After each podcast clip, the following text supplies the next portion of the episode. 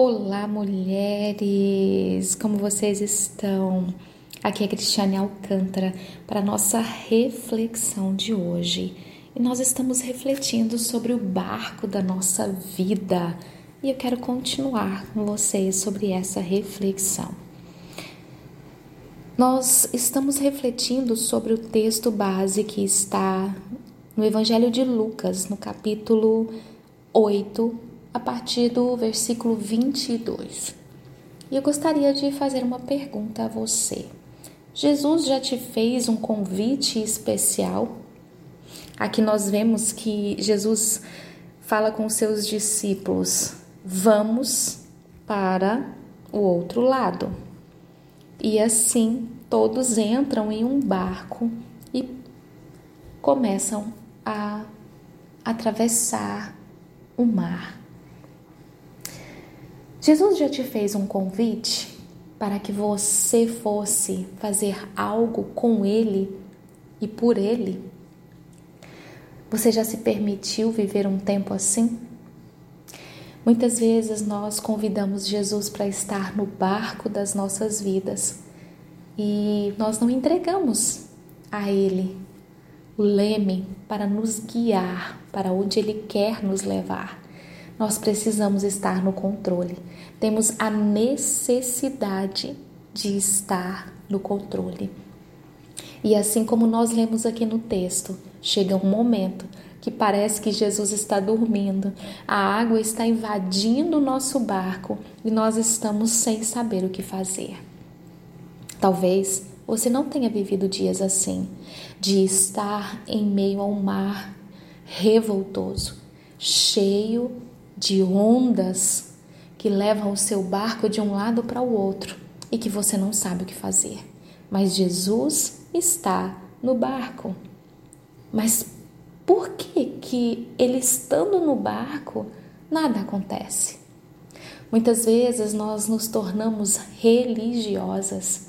Vamos à igreja, temos a nossa Bíblia, oramos, jejuamos, buscamos a Deus, louvamos, erguemos a nossa mão e dizemos adorá-lo. Mas o leme está nas nossas mãos. Queremos guiar as nossas vidas e deixar Jesus ser apenas um passageiro do nosso barco. As nossas vidas precisam estar sendo direcionadas por quem sabe o lugar, o porto que precisamos ancorar. Nós fomos criados à imagem e semelhança de Deus, para refletirmos a sua glória, para o adorarmos, para manifestarmos a glória dele na terra. No capítulo 8 de Lucas, no versículo 24, diz assim: Os discípulos foram acordá-lo chamando, clamando: Mestre, mestre, vamos morrer. Quando Jesus despertou, repreendeu o vento e as ondas violentas. A tempestade parou e tudo se acalmou. Uau! Eu tenho refletido muito sobre esses versículos. Porque quantas vezes eu me coloquei em situações onde eu sabia que Jesus estava comigo o tempo inteiro. Eu falava com ele constantemente, mas eu me vi em meio a algo devastador. E aí o Espírito Santo veio e disse: Ei, Jesus está aqui, Cristiane, mas você está com o leme. Você precisa entregar o leme para ele.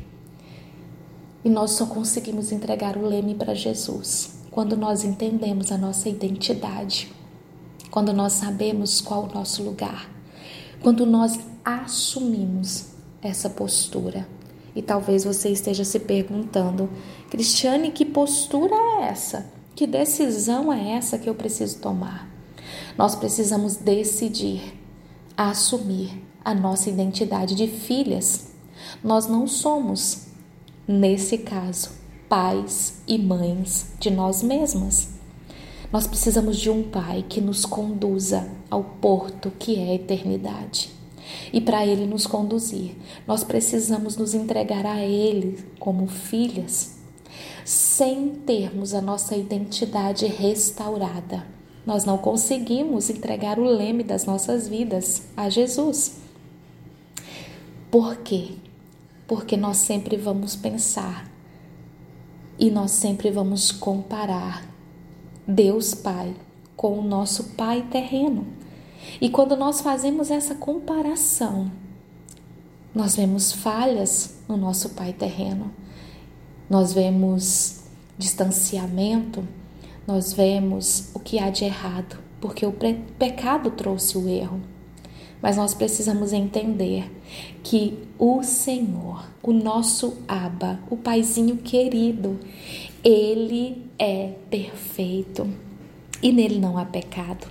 O pecado não toca nele e ele não toca no pecado, e isso faz dele um pai perfeito.